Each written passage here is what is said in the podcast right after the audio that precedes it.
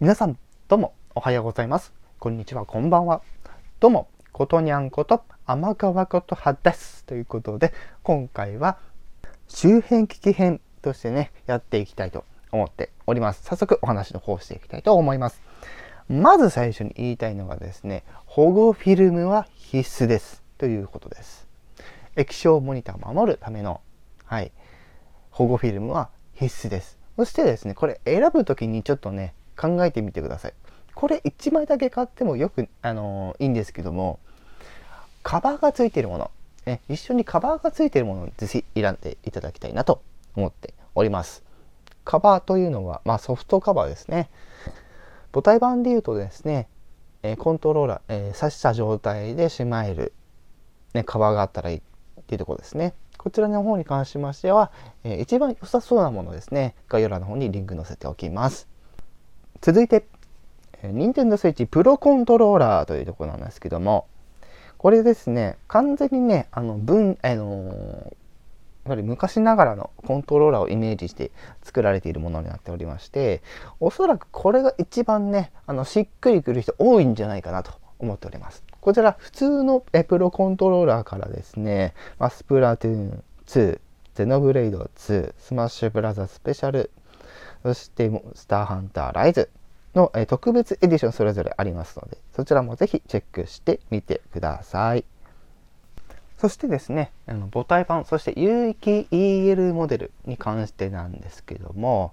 こちらですね、持ち運びたい方に向けての、ね、おすすめ商品なんですけど、キャリングポーチ、一式を入れれるキャリングポーチがございますので、こちらも概要欄の方にですね、おすすめの商品貼っておきますので、ぜひご覧になってみてください。またはご自身で調べてみても構いません。そしてさらに、えー、スイッチライトの方ですね。こちらの方についてもですね、別途あのおすすめの周辺機器がございまして、フリップカバーというものなんですけども、そのスイッチライト本体全体をですね、カバッとね、パクッとですね、全部守ってくれるものです。もちろん、えー、ね、開いたり閉じたりできますので、特にその表面の方ですね、後ろの方にね、えー、まあ、カバーを回して、えそのままでプレイができるというものですので、ぜひこちらもチェックしてみてください。そしてちょっとジョイコンの話に戻るんですけども、先ほどね、あのグリップ、あの内蔵されている、あの同伴されているグリップはあまりお勧めできないというお話をしたんですけども、なんでかっていうと、そちら、あの、なんか充電できるような、あの、端子のね、えー、まあ、メス状態のものがないので、ジョイコン充電グリップ、こちらもおすすめしております。はい。まだまだありますよ、ということでですね、もう一つありますけど、もう一つっていうかね、いくつかあるんですけども、次はですね、任天堂 switch 充電スタンドというところなんですけども、こちら AC アダプターもちろん必要なんですけども、えっと、差し込んだままプレイができるというもので、特にその母体版、え有機 EL モデル版、こちらですね、えー、まあ、充電の端子の方にさせていただいて、まあ、そのままの状態でプレイができるので、例えばね、ちょっとこう角度つけたいっていう時は3段階ねあの変わりますのでそれで調整しながら充電したままプレイすることができるとただしこのねあのそのまま固定になりますので例えばジョイコン外してあの外した状態でやったりとかあるいはプロコンでやったりとかって感じになります。ということでですね今回は周辺機器の方をご紹介させていただきました。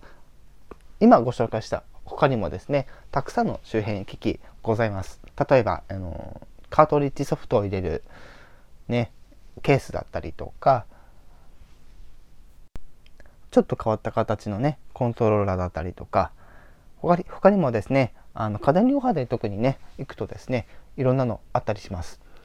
そしてあの最初の方にもお伝えしておりますけどもまあ他のあの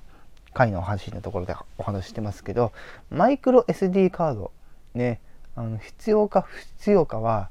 内臓容量が満杯になるか満杯にならないかっていうところで線引きをしていただければなと思います。以上で Nintendo Switch の基礎の部分、す、べ、てお話をさせていただきました。ご視聴ありがとうございました。